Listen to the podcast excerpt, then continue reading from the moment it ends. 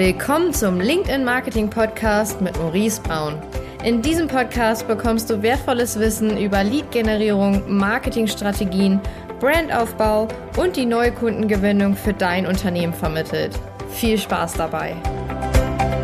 Hallo und herzlich willkommen zu einer neuen Folge hier im Podcast. Mein Name ist Maurice Braun und heute geht es um das Thema, ja, der Unterschied zwischen B2B und B2C Marketing und was gerade Personen im B2B oder Marketer im B2B lernen können von B2C-Marketing. Ich weiß, ähm, man muss, will das nicht immer unterscheiden, es gibt aber einen Unterschied.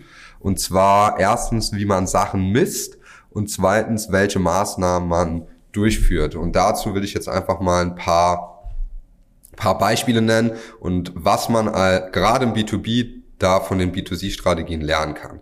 Also was ist im Prinzip der Hauptunterschied? Wir verkaufen im Prinzip, also wir vermarkten im Prinzip an Menschen immer. Ja, also im B2C oder im B2B. Es ist immer People to People im Prinzip. Aber es gibt trotzdem grundlegende und entscheidende Unterschiede.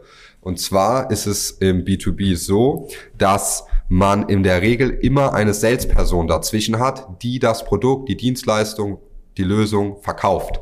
Im B2C ist das ganz oft nicht so. Ja, wenn ich jetzt zum Beispiel hier eine Kerze kaufen möchte, also ein Produkt für 30, 40 Euro, dann kaufe ich in der Regel das direkt über die Webseite. Das heißt, dort ist kein Berater mehr, keine Zwischenperson mehr dabei, die das Produkt mir verkauft.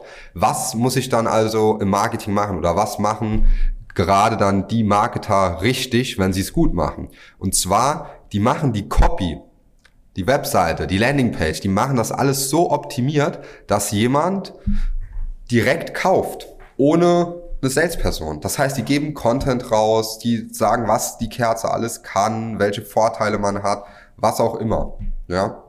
Und die messen dann auch den Return on Invest. Das heißt, sie schauen sich an, okay, wie viel investieren wir in Marketing und wie viel bekommen wir in Verkaufszahlen gerade im E-Commerce zurück. Und Jetzt ist es im B2B so, dass die meisten B2B-Marketer oder die Unternehmen, die bewerten immer nach der Anzahl der Lead-Eintragungen. Das heißt, denen ihr Ziel ist es, Anmeldungen für eine Software, Registrierungen für unter 100 Euro oder Anmeldungen, äh, Leads, die Interesse haben an einem Demo-Termin oder die Interesse haben, MQL-Leads für 50 Euro, für 100 Euro, für 150 Euro. Das ist aber eine falsche, eine falsche Herangehensweise, meiner Meinung nach. Und ich erkläre jetzt auch warum. Wir arbeiten jetzt mit ja, mehreren Unternehmen zusammen, gerade auch IT, Software, Tech-Unternehmen und da stellen wir auch immer wieder fest, man, die schauen dann sich an, okay, wie viele Leads haben wir dann generiert? Aber für den Erfolg des Geschäfts ist es nicht wichtig zu wissen, äh, oder ist es nicht entscheidend, viele Leads zu generieren, sondern es ist entscheidend, Personen zu gewinnen, die die Lösung auch kaufen. Weil was bringen mir 100 Leads, wenn davon keiner qualifiziert ist? Wenn das irgendwelche Leute sind, die nur mal Interesse haben, aber sich eigentlich das Produkt gar nicht einsetzen wollen.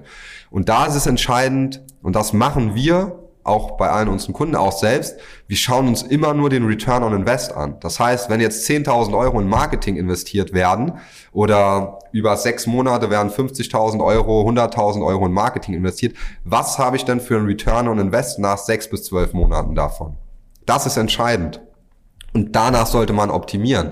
Ich weiß, wenn man danach optimiert, dann sieht das alles nicht mehr so schön aus mit den, ah, wir haben ganz viele Leads generiert und wir haben da viele Anmeldungen generiert, aber später, wenn man sich den Return on Invest anschaut, dann ist es in der Regel immer besser.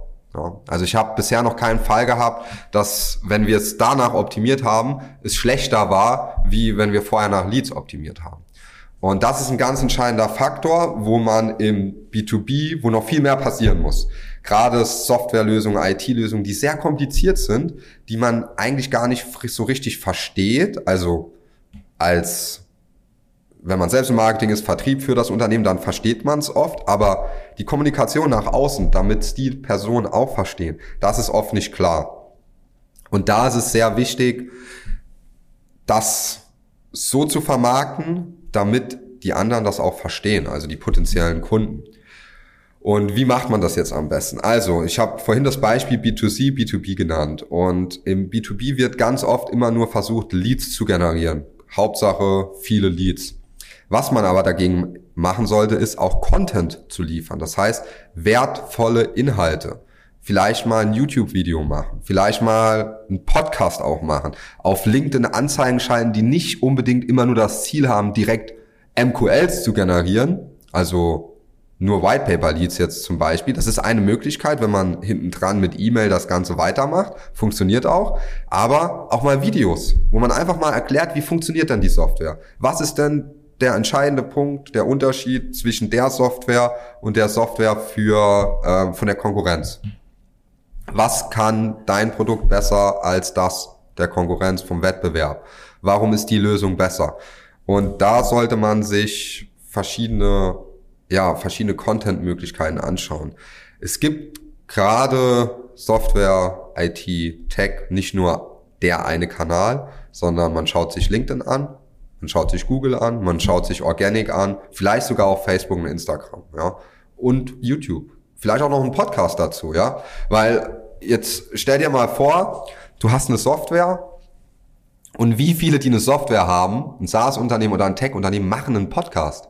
Also so in meiner Branche Marketing, da ist das ja noch üblich, da machen das mehr, da gehört das schon so dazu. Ja, aber in der Tech-Software-Branche machen das so wenige und wenn man das mal macht, äh, da ist die Reise, die B2B-Journey ist ja, die verläuft ja so im Zickzack im Prinzip. Also die ist ja nicht linear, sondern die verläuft ja immer anders. Also ich habe zum Beispiel, um es an einem Beispiel zu erklären, ich bin jetzt potenzieller Kunde von deiner Software, von deiner Lösung, IT-Leistung und ich sehe jetzt eine Anzeige auf LinkedIn. Okay, interessiert mich erstmal nicht. Dann sehe ich die Anzeige nochmal. Interessiert mich immer noch nicht. Dann sehe ich sie nochmal jetzt schaue ich mir das Video mal an, weil ich mir denke, ach, jetzt habe ich den schon drei, vier Mal gesehen. Ich schaue mir jetzt mal die, das Video an. Dann schaue ich das Video an, denke, oh, das ist ja ganz interessant. Dann gehe ich auf Google und google vielleicht die Person, die ich in dem Video sehe oder das Unternehmen und informiere mich. Okay, das machen die. Ich schaue mir Bewertungen an von bisherigen Kunden. Ah, okay. Dann gehe ich nochmal auf LinkedIn, dann denke ich mir, ja, passt, ähm, aber ich brauche es jetzt noch nicht. Dann gehe ich wieder auf LinkedIn, sehe die wieder, sehe auf einmal Google Display Ads, sehe was auf Facebook. Und irgendwann sitze ich hier im Team-Meeting und dann hat irgendjemand, irgendeine Abteilung sagt dann zum Beispiel, oh, wir haben gerade das und das Problem im Personal, ähm, wir haben viele Bewerbungen, aber ähm, das Bewerbermanagement läuft irgendwie nicht so. Und dann denke ich mir, ach, da gibt's doch dieses Unternehmen X, die machen das und das, lasst uns da mal eine Anfrage stellen, ich glaube, die können uns helfen. Und genau das Gleiche passiert auch, wenn wir im Meeting sind und es taucht irgendein Problem auf im Team-Meeting oder im Monthly-Meeting und dann sagt ein Mitarbeiter, hey, ich habe da eine Lösung, ich sehe da immer Werbung von der und der, dem Unternehmen. So, und jetzt gehe ich hin oder jemand aus dem Team, googelt das Unternehmen und stellt eine Anfrage. Was passiert mit der Attribution? Google. Ja, also es sieht so aus, als hätte jetzt Google mir diesen Lead gebracht. Aber wie war die Reise? Die Reise war eine ganz andere. Ja, also die war viel verzwickter. Und dann denkt man, dass das Problem, ah, Google hat mir jetzt den Lead gebracht, ich drehe jetzt Google auf. Dabei war es aber initial LinkedIn oder Facebook durch den Push-Kanal, damit ich erstmal darauf aufmerksam geworden bin. Und das ist etwas, das ist schwer zu messen, ich weiß. Man kann es auch nicht immer 100% sagen, aber deswegen ist es so entscheidend, seine die Anfragen, die man bekommt, gerade von qualifizierten ähm, Kunden, ist dort nachzufragen im Sales. Zu fragen, hey, woher kamst du? Wo hast du was gesehen? Wie bist du auf uns aufmerksam geworden? Weil das ist entscheidend, weil man will immer alles mit Software tracken und hier und da und automatisiert, ja, aber gewisse Sachen lassen sich einfach nicht abbilden. Ja, und wenn ich dann sage, okay, ich mache ein Attributionsmodell, da gibt es dann ganz komplizierte Tracking-Möglichkeiten. Die einfachste Möglichkeit im B2B, Fragen. Einfach eine Frage einbauen im Sales-Prozess. Hallo Herr Meier, wie sind Sie denn auf uns aufmerksam geworden? Ja, und dann erzählen.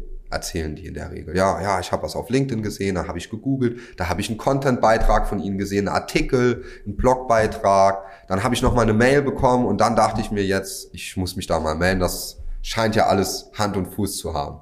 Und genau das schafft man, indem man Inhalte liefert, ja, interessante Inhalte, nützliche, Mehrwert und das geht halt nicht, indem man jetzt einfach nur eine Kampagne schaltet, nur ähm, einen Kanal nutzt. Das ist für einen Anfang okay, ja, also so haben wir auch gemacht.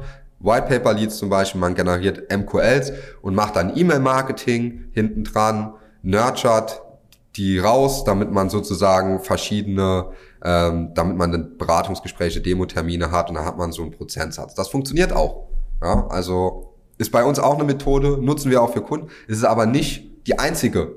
Also um das dann wirklich später zu scalen und zu sagen, hey, jetzt sind wir mal wirklich präsent auf allen Kanälen, da ist es dann entscheidend, mehrere Sachen auch zu nutzen und die auch sinnvoll zu nutzen. Das heißt, dann nicht zu sagen, ah ja, wir stecken jetzt mal da 5000 Euro im Monat noch in Google rein, ähm, da machen wir noch ein bisschen und hier noch ein bisschen, sondern wirklich mal überlegen, okay, wo kommen unsere Kunden denn her? Was war so das Entscheidende? Und da ist es halt wichtig, diesen Content auch zu produzieren. Das so zu diesem Thema. Also du merkst, B2B, B2C ist trotzdem unterschiedlich. Ja, das war so, so die Hauptaussage, weil man halt einfach noch diesen menschlichen Faktor, diesen Berater, ja, Kundenberater noch mit drin hat, der dann auch später diese Dienstleistung, das Produkt verkauft. Gerade Softwarelösungen B2B, die irgendwie 100.000 Euro kosten, ja, ähm, von der Investitionssumme. Das ist schwierig, dass da jemand einen Online-Checkout macht, ja. Das, das wird in der Regel nicht passieren.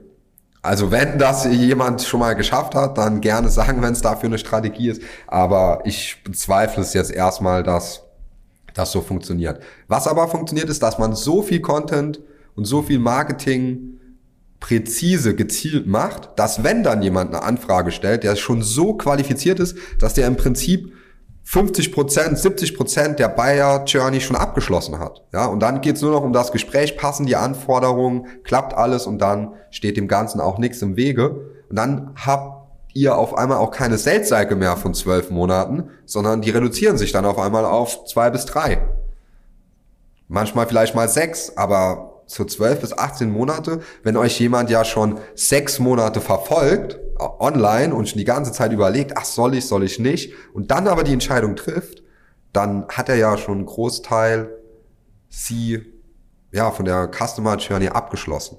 Und das ist ganz wichtig, sowas im Hinterkopf zu behalten. Also man muss so das Mindset ein bisschen ändern, wie man Sachen misst.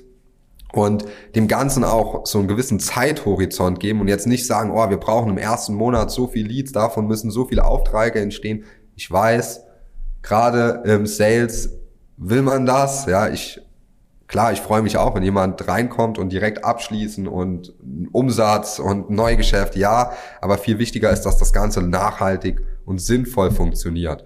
Und das geht halt nur, wenn man so eine übergeordnete Online-Marketing-Strategie aufbaut, E-Mail-Marketing dazu nimmt, ja, sich anschaut im CRM, also in wie geht man mit den Anfragen um, die Leads, die reinkommen, welche Fragen, wie qualifiziert man. Das ist einfach ein ganzheitlicher Prozess, dieser Marketing- und Sales-Prozess. Und das sollte man halt auch immer betrachten. Und der ist meistens im B2B halt umfangreicher als im B2C. Wes deswegen sind aber oft im B2C die, das Marketing oft besser, weil die sagen, hey, wir haben keinen Sales Rep dazwischen, sondern wir müssen direkt verkaufen. Ja, und da kann man sich dann manchmal so ein paar Inspirationen holen und schauen, okay, wie machen die das denn? Ah, die geben ganz viel Content, ganz viel Bewertungen immer. Ja, bei Amazon sieht man dann tausende Bewertungen von glücklichen Kunden und dann schaue ich ähm, bei manchen Software-Companies, das sind dann drei Bewertungen maximal. Und ja, dass man da einfach mal so ein bisschen überlegt, es sind ja die gleichen Menschen im B2C wie im B2B, also Mensch ist Mensch, nur die Vorgehensweise im B2B ist noch ein bisschen anders, also vom Messen her und von dem der Marketingbotschaft her und von der Optimierung her. Und eins kann ich euch versprechen, wenn ihr nicht mehr nur auf MQLs optimiert, also auf günstige Leads, sondern auf Return on Invest und das mal sechs bis zwölf Monate macht, da verspreche ich euch, wenn man das richtig macht, dann werdet ihr auf einmal einen Umsatzboost haben und man fragt sich, hä, wo kommt denn das jetzt auf einmal her? Und das ist dann einfach so eine Kum kumuliert, ja, indem man dieses Marketing so Stück für Stück aufbaut und dann macht es auf einmal boom. Ja, und dann läuft das Ganze und dann sagen, fangen die Leute an zu sprechen. Die sind in Meetings, ja, bei SAP, sagen, hey, guck mal, die Lösung, diesen IT-Dienstleister könnten wir gebrauchen oder die Software mit Lösung könnten wir bei uns einsetzen. Da sehe ich die ganze Zeit was. Ist ähnlich wie ähm, mit Fernsehwerbung. Ja, ich mache dazu noch mal eine separate Folge. War, warum ähm, ja so viele, warum Fernsehwerbung auch funktioniert. Ja, und was man im B2B davon lernen kann. Aber das in der nächsten Folge. Ich hoffe jetzt erstmal, das hat so einen kleinen Einblick gegeben nochmal. Okay, hm, wie muss ich vielleicht umdenken? Macht es Sinn? Ja, ähm, was kann man da noch alles machen? Gerade im B2B mehr Mehrwert rausgeben, mehr Content rausgeben, ja, verschiedene Sachen miteinander kombinieren und das hat den höchsten Effekt. In diesem Sinne hoffe ich, die Folge hat dir gefallen. Wenn ja, freue ich mich über ein Gefällt mir, über eine 5-Sterne-Bewertung, wenn es nützlich war. Und dann bis zur nächsten Folge. Dein Maurice.